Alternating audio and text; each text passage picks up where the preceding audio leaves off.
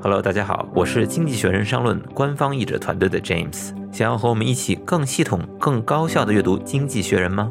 我们在这里为大家精选了十篇不同主题的原刊文章，展开解读。欢迎您跟随我的译者笔记，一起品鉴高阶写作，提高英语能力，拓展全球视野。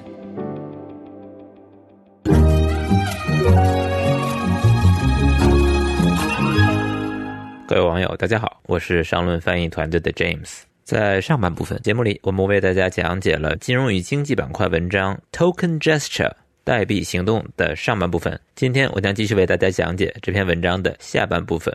我们先来简要的回顾一下文章前几段的内容。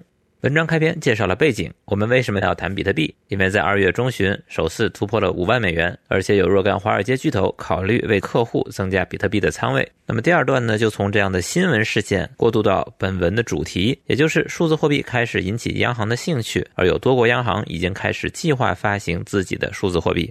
那么就央行发行数字货币而言，第三段介绍了两个例子，包括中国和瑞典。第四段开始。作者就开始详细的讨论一个例子，也就是欧洲央行。那么，欧洲央行首先是公开征求意见，然后说行长拉加德希望数字欧元能够在二零二五年前投入使用。那么，这个数字货币到底会是什么样的？后文的论述。Much like other central banks, the ECB wants to offer consumers digital tender that is as safe as physical cash. 那么这里讲 much like other central banks 和其他的央行非常接近。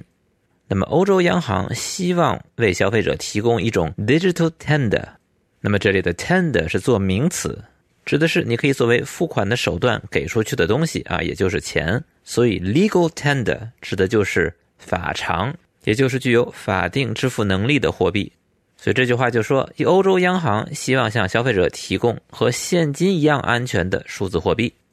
Unlike bank deposits, a claim on central bank reserves carries no credit risk. 前一句话讲的是 much like something，而这一句与上一句形成对比，它讲的却是 unlike bank deposits，和银行存款不一样。这里面说的是 a claim on central bank reserves，这个 claim 后面如果接的是 on something 或者是 to something，指的就是对财产或者土地声明的所有权。 Do they have a rightful claim on their father's land？他们有没有权得到父亲的土地呢？而如果后面接 for，则表示你根据这种权利提出的一种要求，提出的索赔，比如 claims for compensation，赔偿的要求；a claim for expense，这个就是我们平常办的报销，要求把这笔花销补偿给你。所以我们平常拿的钱啊，不管是真实的货币还是数字的钱，都是 a claim on central bank reserves。对于央行储备的一种所有权，相当于是央行拿了这么多的资产，给了你一张本身毫无价值的纸，说你拿到的这张纸就相当于拥有了我这儿资产的这么一部分，我欠你这么多钱。这句话里呢，就把央行发行的货币和银行存款相比较，比如银行存款 （bank deposit），你今天去存了一笔钱，银行给了你一张存单，那这张存单就是你对银行资产的一种所有权。结果过两天，等你要取钱的时候，你拿这张存单，结果银行说不好意思，我们不能兑现给你，你那存单作废了。那这就是一种信用风险。但是对于央行而言啊，因为它本国货币是可以无限量印刷的，所以它不存在兑付不出的问题。所以这一点就和银行存款不一样啊，它没有这样的信用风险。Digital currency transactions could be settled instantly on the central bank's ledger, rather than using the pipes of card networks and banks. 那么使用这种数字货币的 transactions 交易就可以 be settled instantly on the central bank's ledger。这个 ledger 是一个会计上的用语，指的是总账、分类账。那么这里的 settle 指的是清算、结算，立刻马上就可以在央行的分类账上做结算，而不需要使用信用卡网络和银行的 pipes 渠道。那么我们平常用的这些，不管是信用卡呀，还是银行转账啊，甚至在 ATM 机上跨行取款，所有这些首先都只是在和你做交易的这个银行里面，然后再通过央行的清算系统在银行间做结算。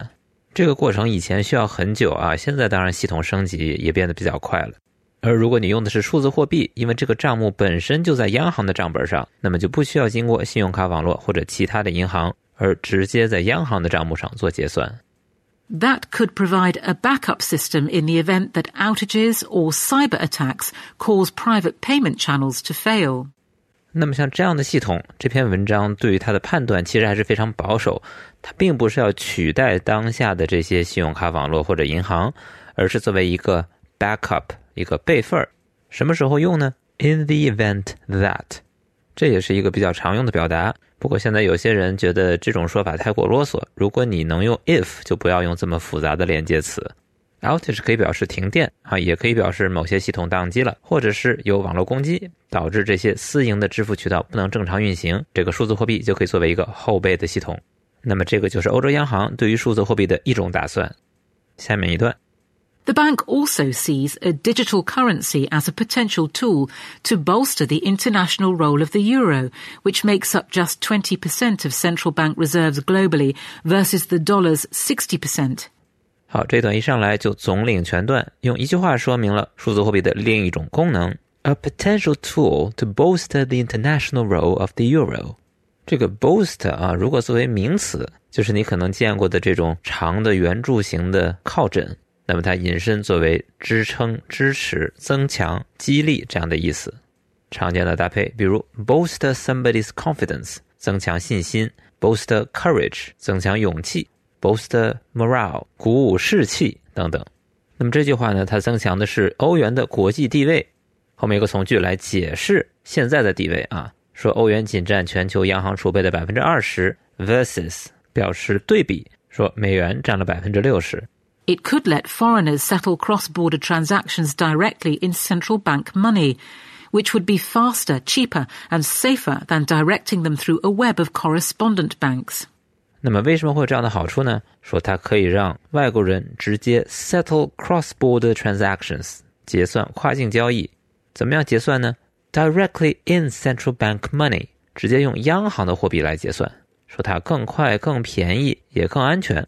与什么相比呢 ？Directing them through a web of correspondent banks，让他们通过一个代理行的网络。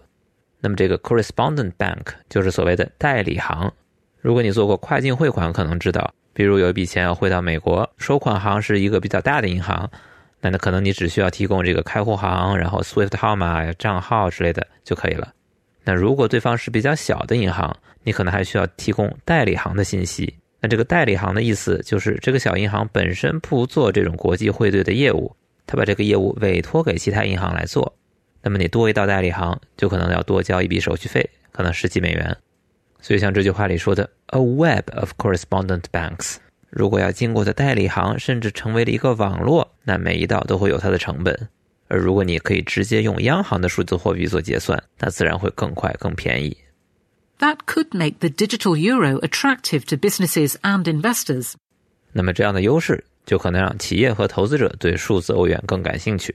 那么这一段呢，他就说了数字货币的一种优势啊，直接用央行货币做结算。降低成本，提高效率，这样可能增强欧元的国际地位。好，我们稍事休息，来看最后两段的论述。The Economist.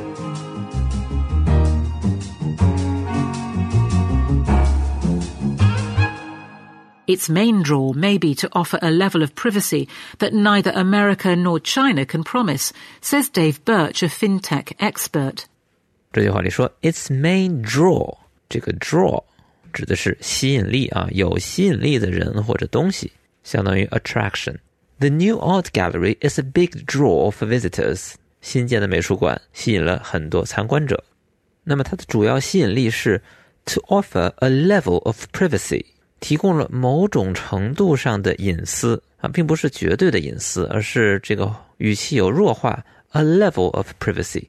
隐私这个词呢，如果是美式英语，一般读作 privacy 啊，英式呢会读作 privacy。那么后面有从句来解释什么样的隐私，美国和中国都无法保证的隐私。说这话的人是一个 fintech expert，fintech 也是这几年非常热门的一个领域，金融科技。The former uses its financial system to enforce sanctions. The latter seeks control. 这句话里面如何引述前文已经提到的两个东西？前者、后者，the former, the latter。前者也就是美国利用它的金融系统 to enforce sanctions，执行制裁。那么 enforce 这个词一般是指强制执行、强制实施法律或者规定，比如执法叫做 enforce the law，而这句话里的后者，也就是中国，则寻求控制。所以美国和中国都有动力去获取你的隐私。But getting the design right will be tricky. The European Union still wants to be able to track cash that is being laundered or hidden to dodge taxes. 把什么东西做对，把什么东西做好，getting the design right，设计的妥当，will be tricky，很棘手，因为欧盟仍然希望能够跟踪现金，什么样的现金 ？That is being laundered。Money laundering 指的是洗钱，那么洗钱的现金，欧盟还是想跟踪。还有一种现金，hidden to dodge taxes，这个 dodge 闪开、避开。He ran across the road, dodging the traffic。他一边躲开来往的车辆，一边跑过马路。那么它还有这种搭配，指的是不诚实的逃避，比如 dodge military service，逃避兵役；而 dodge taxes 也是非常常见的一个搭配，逃避税收。那么洗钱和逃税的这两种现金，欧盟还是要跟踪的。那你这个数字货币既要保证隐私，又要能够跟踪，这个设计起来就比较困难。One fix could be to let users open e-wallets only once they have been vetted by banks, but for the use of the digital currency itself to be unmonitored. 那么这里提供了一种可能的解决方案，One fix 怎么样呢？ 只有当用户 have been vetted by banks，经过银行验证审查之后，才能开电子钱包。这个 vet 也是非常常用的一个词，表示审查，比如审查你的背景，审查你递交的材料，都可以叫 vet。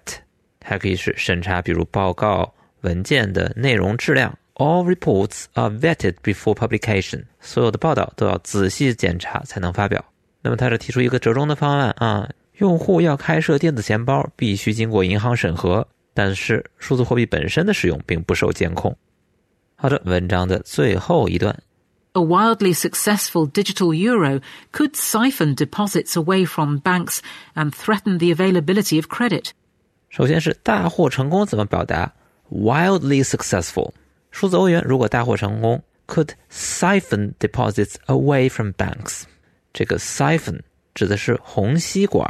我们初中物理里面都学过这个虹吸现象，它用一根管子就可以把液体抽走。那么如果作为动词，就是把什么东西吸走。啊，或者是私自非法的把钱给转移走了，都可以叫做 siphon。那数字欧元如果大获成功，可能会从银行吸走存款，因为银行有保证金的要求，它必须有存款才能放贷款。如果存款少了，那就会威胁到信贷的供应。Remedies being considered include capping the amount of currency users can hold, or, as Fabio Panetta, a member of the ECB's executive board, suggested on February 10th, charging penalties on use above a threshold. 好，这里又提到了一种补救办法。我们前面提到的时候用的是 one fix，这里面说的是 remedies。正在考虑的补救措施包括 capping the amount of currency users can hold。这个 cap 给加了一个帽子。 那就是封了顶，限制用户可以持有的数字欧元的数量。那么还有一个人啊，他是欧洲央行执行委员会的委员，他建议说啊，如果你的使用 above a threshold 超过了一个阈值，那就要 charge penalties 收取罚款。A digital euro could also involve huge legal reform, says Hu Venstinas of UBS, a bank. 那么这个瑞银 UBS 也有一个人说，数字欧元。可能会涉及到 huge legal reform 巨大的法律改革。Settlement finality, which governs when a payment completes and cannot be reversed, varies across the Eurozone's 19 countries and would need to be harmonized. 这里面就涉及到一个问题，叫做 settlement finality，结算的最终性。 这是一个非常技术化的术语，所以它后面用一个破折号加以解释。它实际上就是一个实现，决定一个付款什么时候算最终尘埃落定，不能撤销了。这个叫做 settlement finality。结果这个东西在欧元区的十九个国家里面各不相同，那这个就比较麻烦。你这个国家说这个交易已经完全完成了，另一个国家要求撤销，所以这一点 need to be harmonized，需要协调统一。当然，你也可以讲 need to be coordinated。Need to match, need to be consistent。但是这里面它用的动词是 harmonize。Launching a CBDC will take more than token efforts. 最后全文以一句话作结，呼应标题的双关，说你要推出一种央行数字货币，那所需要的可不只是 token effort，可不只是需要代币，也不只是需要装装样子，还有很多实际工作要做。好的，那么这篇文章的文字就为大家讲解到这里，希望我的讲解对您有所帮助。文章的后半部分应该说结构上也比较简洁明了，它分了几段，谈到了欧洲央行想发行数字货币的几种目的。一个是向消费者提供一种方便、安全的结算手段，也能够更快、更便宜地进行跨境交易，提升欧元的国际地位。然后呢，它可能提供某种程度的隐私保护，这个是相对于美国和中国的竞争优势。最后一段讲到了数字欧元可能造成的问题，比如从银行吸走存款，还要统一欧元区近二十个国家的法律要求。最后一句话收尾，呼应标题，应该说作者借比特币这样的新闻头条。谈到了央行数字货币发行这样相当技术化、相当小众的一个话题，能在六七百字之内让读者对这个话题有一个整体的把握，写作手法还是相当精到的。我们今天也介绍了不少实用的用法和表达，希望大家下来还能复习一下。感谢您收听，我们下期节目再见。